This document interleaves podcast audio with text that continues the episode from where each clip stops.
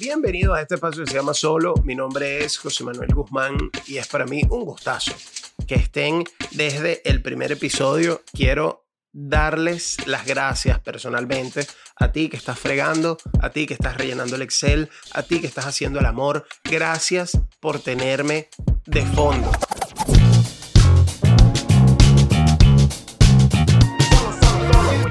Solo 001. Primer episodio, primer paso de este gran viaje que estamos por emprender juntos.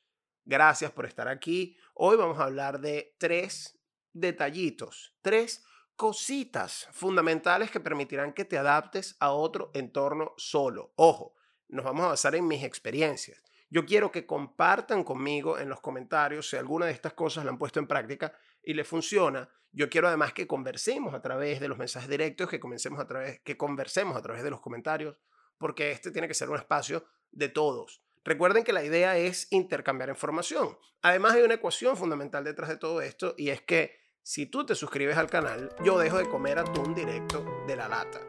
Bastante sencillo. La gente cree que las energías que mueven al mundo son el amor o el dolor. Quizá el odio. Pero la energía que mueve el mundo es la lástima. Coño, postproducción, vámonos aplausos aquí. Vámonos aplausos aquí, quedó bien buena esa. Bueno, en este episodio de Solo vamos a hablar de tres cosas fundamentales. La primera de la que vamos a hablar es de que uno para adaptarse a un nuevo contexto, estando solo, tiene que escuchar mucho. Tienes que escuchar mucho para que aprendas mucho, porque si no escuchas con atención, esta persona te puede estar dando una información que es fundamental y tú simplemente la ignoras porque, bueno, estás preocupado por otras cosas, estás preocupado por adaptarte, estás preocupado por cómo se agarra el autobús, estás preocupado por quién compró la escoba, quién compra los cubiertos, no tengo muebles en la casa, tienes otras preocupaciones. Sin embargo, si escuchas, probablemente puedas resolver estos problemas. Yo la primera vez que me vi solo en el mundo tenía 16 años, me acababa de mudar a Estados Unidos y me mudé a una casa de familia con unos chilenos porque supuestamente en caso de emergencia yo iba a poder hablar español con estas personas. Cosa que no fue así. Esto no fue así. Y, este, bueno, los primeros tres días, por supuesto, una maravilla.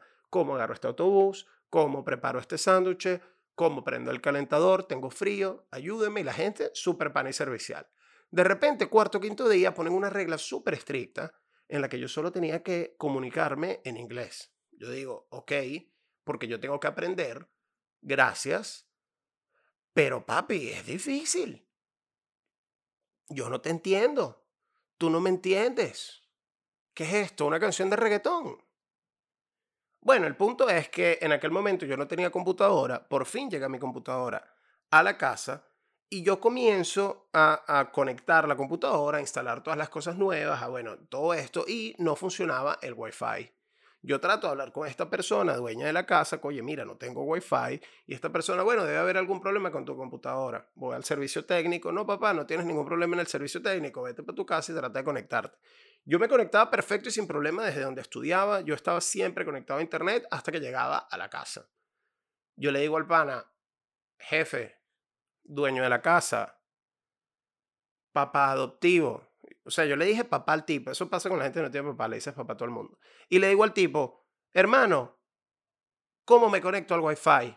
El Wi-Fi es un derecho humano. El tipo, su nivel de flexibilización fue, mira, ya yo te dije cómo hacerlo. Este, lo mejor que puedo hacer por ti es que pongas la clave mientras que yo te veo. Bueno, perfecto. Esta era una familia chilena, nunca hablaba español conmigo. El tipo, yo estoy poniendo la clave y de repente el tipo se caga de la risa. ¡Ah! Es que te olvidaba poner las mayúsculas. ¿Cómo es la vaina?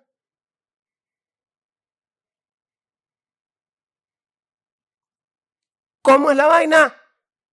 No va a gritar más porque seguro hay gente escuchando esto con audífonos, pero hermano, yo en ese momento, primero me fui de esa casa. Yo dije, yo no puedo seguir viviendo en este campo de concentración. Me fui de esa casa de esa casa de esos opresores, de esos abusadores, de esas personas que estaban bloqueando mi derecho a la información, me fui.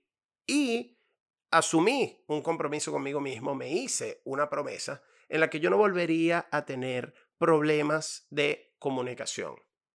¿Por qué? Bueno, porque yo no escuché, porque yo no sabía que capital letters eran mayúsculas, ¿vale?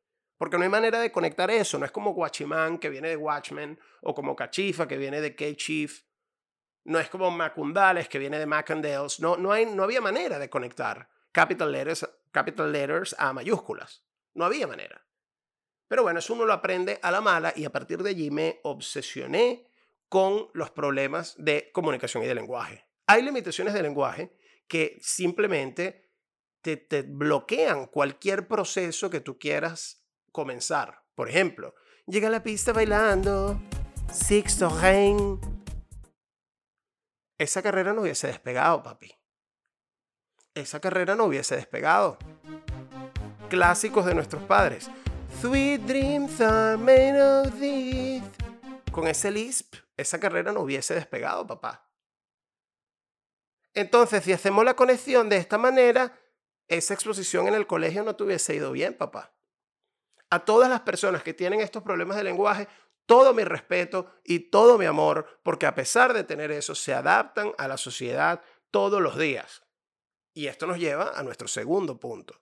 Uno tiene que quitarse de la cabeza todos los prejuicios y todos los, los complejos que uno pueda tener, porque cuando te adaptas a un nuevo espacio, cambias tu idioma, cambias tu comunicación, cambias las palabras que utilizas, crece tu léxico, pero además no solo crece tu léxico, sino que crecen los primos que se burlan de cómo estás hablando. Ay, ve. Ve, ve, ve, ve, ve. Ve, ve cómo habla este, ve. Tienes cuatro días en Argentina, ve. Tienes cuatro días en Argentina y se le olvidó que tiene dos tíos presos en el furrial, ve. No, no, no, no, no, ve, ve, ve. Ve cómo habla, ve. Ese primo, bloquealo. Papi, bloquealo. No tienes tiempo para ese primo. Tienes tiempo para tu jefe argentino que se siente mucho más cómodo hablando contigo porque no ve como una falta de respeto que tú no solo te estés adaptando a la cultura argentina, sino que te estés integrando. Tengo un ejemplo buenísimo con esto. Cuando yo vivía en las Mercedes del Llano, un pueblito chiquito, chiquito, chiquito, llanero, llanero, pero una vaina llanera que, o sea, esta gente se hace tatuajes con hierro caliente. Era un pueblo llanero. Hasta allá llegaron los chinos. Tenía yo aproximadamente nueve años, gordito, chiquito, orejón, mi mamá me dice, hijo, vaya para los chinos. ¿Cómo no, mamá? Yo voy para los chinos. Voy caminando por mis chinos, me gusta mucho el campo y las flores. Y cuando llego al chino, yo subo la mirada y veo a esta pareja asiática que se está cayendo a gritos, hermano. Pero una vaina que tú podías sentir el poder. Recordemos que estamos en las Mercedes del Llano pueblito llanero mínimo, y que estos son personas chinas, chinas que agarraron dos poleas, una en cada ojo y crack, crack, crack, crack, crack, crack.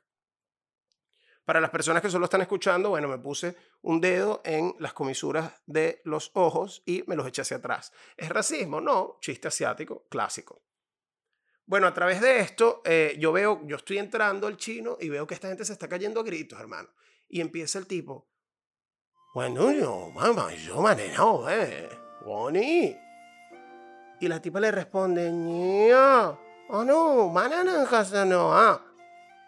Hermano, está esta gente cayéndose a gritos. Yo, un niño de nueve años, cotufa, yo decía, Dios mío, esto es un capítulo de Dragon Ball en vivo. Y de repente empieza como a subir el tono de la conversación hasta un punto en el que se están cayendo a gritos, hermano. Y yo dije, estamos listos para esta pelea de artes marciales. Nada, empieza el tipo, no, no, no, no, y la tipa, no, pero tenían que cobrar. Seguía la vida adelante sin ellos. Y estas personas que iban a pagar, de repente el chino le cae gritos a la tipa, le dice como que, ya va, que tengo que pagar. Boom, switch cultural inmediato y se voltea. No, señor, no, no, no, no, no, no seas abusador, ¿vale? Te puedes llevar nada más dos pastes dientes. Mm, dos pastes dientes nada más te puedes llevar, pues. Son dos pastes dientes por persona. Hermano, yo cuando vi esto, yo dije, esto no puede ser. Esto es globalización. Esto es integración. Esto es adaptación. Él no tiene ningún primo que lo llama, mira cómo habla español. Eh, pendejo. No sé, los chinos no hablan así. Ese sí fue un poquito racista. El punto es que este chino se adaptó, porque cuando tú, mientras tú tengas tu lengua y tú te puedes comunicar con tus pares de la manera en la que te has comunicado siempre, no vas a perder tu espacio en la sociedad venezolana. Vas a seguir siendo venezolano, en donde se encuentren dos venezolanos, así sea en Bosnia y Herzegovina, se va a hablar no solo español, sino que se va a hablar venezolano. Y eso es positivo, y eso hay que tenerlo y hay que llevarlo en el corazón, sin cerrarse y sin mirar con recelo otras culturas, otros acentos y otros espacios. Porque cuando se encuentren dos gochos en Bosnia y Herzegovina, ¡eh, claro que sí vamos a hablar gocho! Déjate que yo lo vea. Déjate, yo lo vea por allá en Bosnia y Herzegovina, le voy a saludar. ¿Qué pasa, hijo puta? ¿Qué me está diciendo? ¿Este que se cree? ¿Este que se cree? Y ahí, y, y eso es lo bonito. Es bonito encontrarse con tu cultura porque mientras tengamos la lengua tendremos un pedazo de tierra bajo nuestros pies, lo dijo von Humboldt. Tremendo parafraseo me lancé, pero me quedó bonito. Ponme aplausos aquí, ¿vale? Ponme aplausos y un arpa, postproducción. Quiero destacar que yo soy postproducción. Entonces, el segundo consejo es ese, libérate de todos esos complejos, libérate de todos esos, eh, de todos esos problemas, de todas esas dudas, de, todas esas, de todos esos chalequeos. Olvídate de todo eso y adáptate. Haz lo que tengas que hacer para que tu vida esté mucho más tranquila en ese nuevo lugar al que estás llegando y para que se sienta como tu casa. Y ya bueno, el tercer consejo es un poco más relacionado al tema de la confianza. Cuando tú llegas nuevo a un lugar, cuando tú llegas nuevo a una cultura y tú tratas de adaptarte y de integrarte, eso no es algo que pasa de un día para otro. Hay varias medidas que puedes tomar. Una de las primeras no es solo cambiar tu comportamiento, porque cambiar el comportamiento es mucho más fácil que cambiar la estructura de comunicación. Porque cuando a ti te mandan una regla y te dicen no te comas la luz, perfecto, tú no te comes la luz, pero si no entiendes la señal, es difícil entender que no te tienes que comer la luz. Este, entonces, lo, primero que puedes hacer es ir adaptando tu comportamiento al lugar al que estás llegando. Y a la hora de adaptar tu estructura comunicacional, una de las mejores maneras es buscar a alguien que te guste cómo habla, que te guste la manera en que se expresa e imitarlo. Y eso no tiene nada de malo. La imitación es la forma más avanzada de halago, lo dijeron en The Office. Y este, a la hora de tú adaptarte a un lugar, la persona que te escuche no lo va a tomar como una falta de respeto porque tú simplemente te estás acostumbrando, a menos que lo hagas como una burla intencional. En ese caso, trata de que sea más cómico que ofensivo, porque si no, te van a entrar a coñar. Y otro ejemplo de imitación es que yo, por ejemplo, cuando estaba aprendiendo inglés, trataba de imitar a Obama. Quizá no me sale Obama, Quizás no me va a salir igual que Obama, pero seguramente limita mi discurso y no termino hablando como Sofía Vergara. Good morning, my honey. I just woke up this morning and I'm trying to hear to bring you coffee. Eso le pasa mucho, por ejemplo, a los puertorriqueños, porque los puertorriqueños, papi, tú puedes hablar lo que tú quieras, tú puedes hablarme lo que tú quieras. And I can speak whatever language I want to speak with you.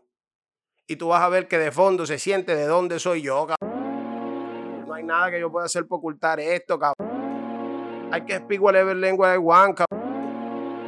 Todas estas groserías me van a demonetizar el canal. Pero bueno, el, el, tema de la confianza es algo que se trabaja, es algo que se habla mucho. Yo, por ejemplo, grabé este podcast 62 veces para llegar a este episodio y lo siento en las venas que este es el que va a salir público. Sin embargo, este, a lo mejor con un poquito más de confianza lo hubiese grabado dos veces.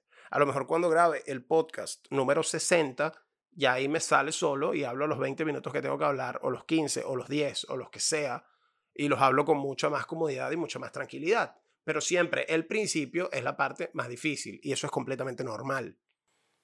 Alguien que habla con mucha confianza, por ejemplo, son los pilotos de avión. Cuando tú escuchas un piloto que toma la radio, tú lo que quieres escuchar es confianza. Tú quieres que ese tipo se sienta ahí y diga, el que vuela esta vaina soy yo. Muy buenos días, señores pasajeros. Les habla Elvis Tech, el comandante a bordo de esta aeronave. Junto a toda la tripulación y mi asistente Karen Alga, quiero invitaros a disfrutar. ¿Cómo se llama Karen Alga, la asistente? Vale.